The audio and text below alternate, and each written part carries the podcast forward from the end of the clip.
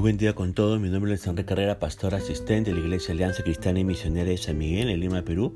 Quisiéramos tener la reflexión del día de hoy, 22 de agosto del 2023. o nos corresponde reflexionar en el pasaje de 2 de Timoteo, capítulo 3, a partir del versículo del 10 hasta el 17. Y hemos querido titular a este devocional Persevere en la palabra de Dios.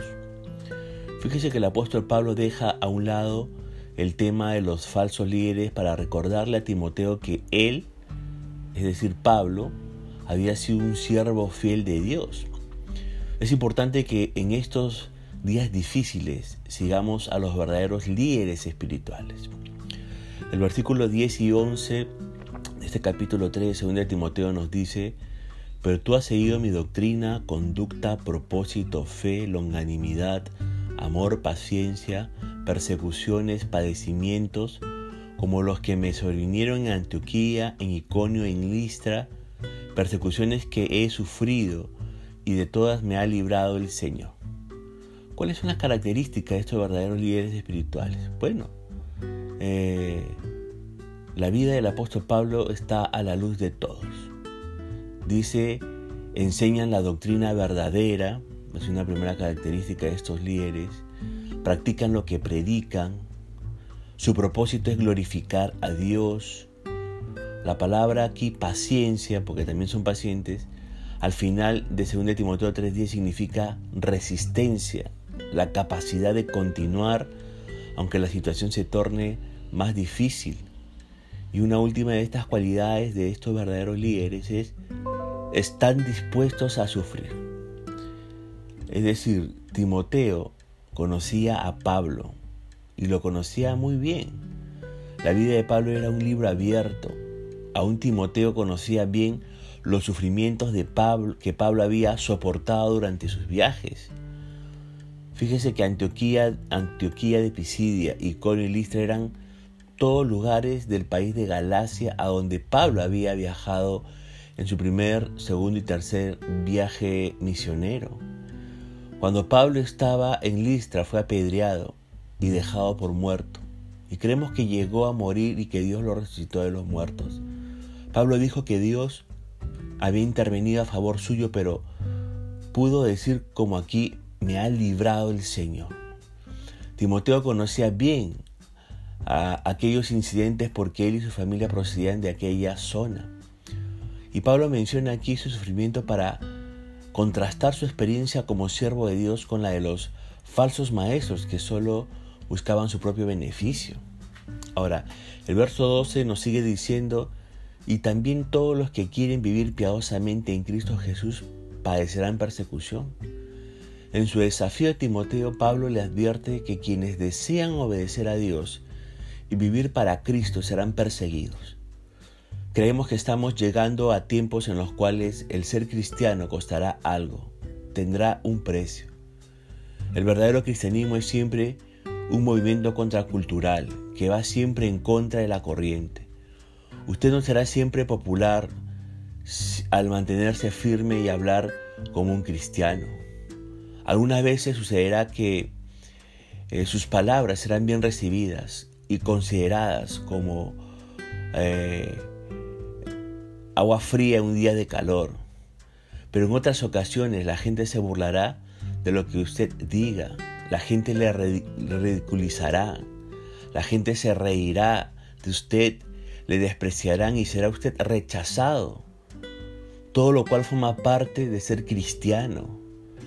No se sorprenda cuando la gente lo malentienda, lo critique o trate de hacerle daño a causa de su fe y de su manera de vivir. Realmente nos acercamos a tiempos en los cuales habrá que pagar un precio por dar testimonio de la fe. Pero no se desanime, siga viviendo como debe. Dios es el único que tiene que, complacer usted. El verso 13 eh, nos sigue diciendo, mas los malos hombres y los engañadores irán de mal en peor engañando y siendo engañados. No piense que los falsos maestros y la gente malvada tomarán la iniciativa para cambiar su forma de ser. Más bien irán de mal en peor. Es decir, que estarían haciendo extraviar a la gente y a su vez ellos mismos se extraviarían. Este es un panorama de los últimos días antes de que la iglesia sea recogida. Ahora, ¿qué puede hacer un hijo de Dios en días como estos? Bueno, leamos lo que el apóstol Pablo nos dice en los versículos 14 y 15 de este capítulo 3 de 2 de Timoteo. Dice, pero persistes tú en lo que has aprendido y te persuadiste, sabiendo de quién has aprendido y que desde la niñez has sabido las sagradas escrituras, las cuales te pueden hacer sabio para la salvación por la fe que es en Cristo Jesús. Al encontrarse asediado por los falsos maestros y las presiones inevitables de un ministerio en crecimiento, Timoteo fácilmente podría haber decidido abandonar la fe o modificar su doctrina. Sin embargo, Pablo lo exhortó a que recordara el pasado y se aferrara a las enseñanzas acerca de Jesús, las cuales son verdaderas para siempre. Al igual que Timoteo, también nosotros estamos rodeados de las falsas enseñanzas, pero no debemos permitir que nuestra sociedad distorsione o desplace la verdad eterna de Dios. Por eso dedique tiempo cada día para meditar en los fundamentos de su fe cristiana que se encuentran en la palabra de Dios, esas grandes verdades que edifican su vida. Ahora, Timoteo fue uno de los primeros creyentes de la segunda generación de cristianos. No llegó a ser cristiano por escuchar el sermón de algún evangelista, sino porque su madre y su abuela le enseñaron las sagradas escrituras cuando era niño, como dice 1 Timoteo o 2 Timoteo 1.5. La labor de los padres en la vida de los hijos es de vital importancia. En el hogar y la iglesia debemos reconocer que con los niños tenemos tanto una oportunidad como una responsabilidad de presentarles a Jesús. Y Jesús quería que los niños vinieran a Él, como dice Mateo 19. Ahora, al igual que la madre y la abuela de Timoteo, Eunice y Loida, haga su parte en llevar a los niños a Cristo. Hágalo, por favor, si tiene niños pequeños o por ahí sobrinos o nietos. Los, los versículos 16 al 17 nos dicen todavía Toda la escritura es inspirada por Dios y útil para enseñar, para redarguir, para corregir, para instruir en justicia, a fin de que el hombre de Dios sea perfecto, enteramente preparado para toda buena obra. La Biblia, usted sabe, es la palabra de Dios, inspirada y confiable. Por lo tanto, debemos leerla y aplicarla a nuestra vida. Con la Biblia podemos probar cualquier enseñanza que afirme ser verdadera. La Biblia nos protege de las enseñanzas falsas y nos indican cómo debemos vivir.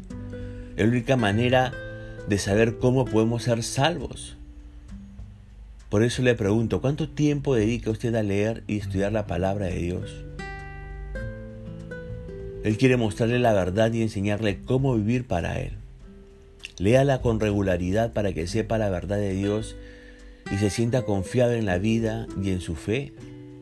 Desarrolle un plan para que logre leer la Biblia entera y no solamente conozca los pasajes más populares. Es, en nuestro esmero por conocer la verdad de las Escrituras, no debemos olvidar su propósito. Y su propósito es ayudarnos a conocer a Dios. No debemos estudiar la palabra de Dios únicamente para aumentar nuestro conocimiento o para poder ganar argumentos teológicos. Debemos de estudiar la Biblia para saber quién es Dios y cómo llevar a cabo la obra de Cristo en este mundo. De nada servirá nuestro conocimiento de la palabra de Dios a menos que fortalezca nuestra fe y nos prepare para hacer el bien. Los tiempos no van a mejorar, pero los creyentes podemos ser mejores personas aún en tiempos malos. Debemos separarnos de aquello que es falso, acercarnos a lo que es verdadero y continuar en nuestro estudio de la palabra de Dios. Entonces, Dios puede equiparnos para el ministerio en estos tiempos difíciles y tendremos el gozo de ver a otros llegar al conocimiento de la verdad. Qué tremendo, ¿verdad? Por eso persevere usted en poder estudiar y leer la palabra de Dios. Punto final para devocionarle al día de hoy, deseando que la gracia y misericordia de Dios sea sobre su propia vida. Conmigo será Dios mediante esta nueva oportunidad y que el Señor le bendiga.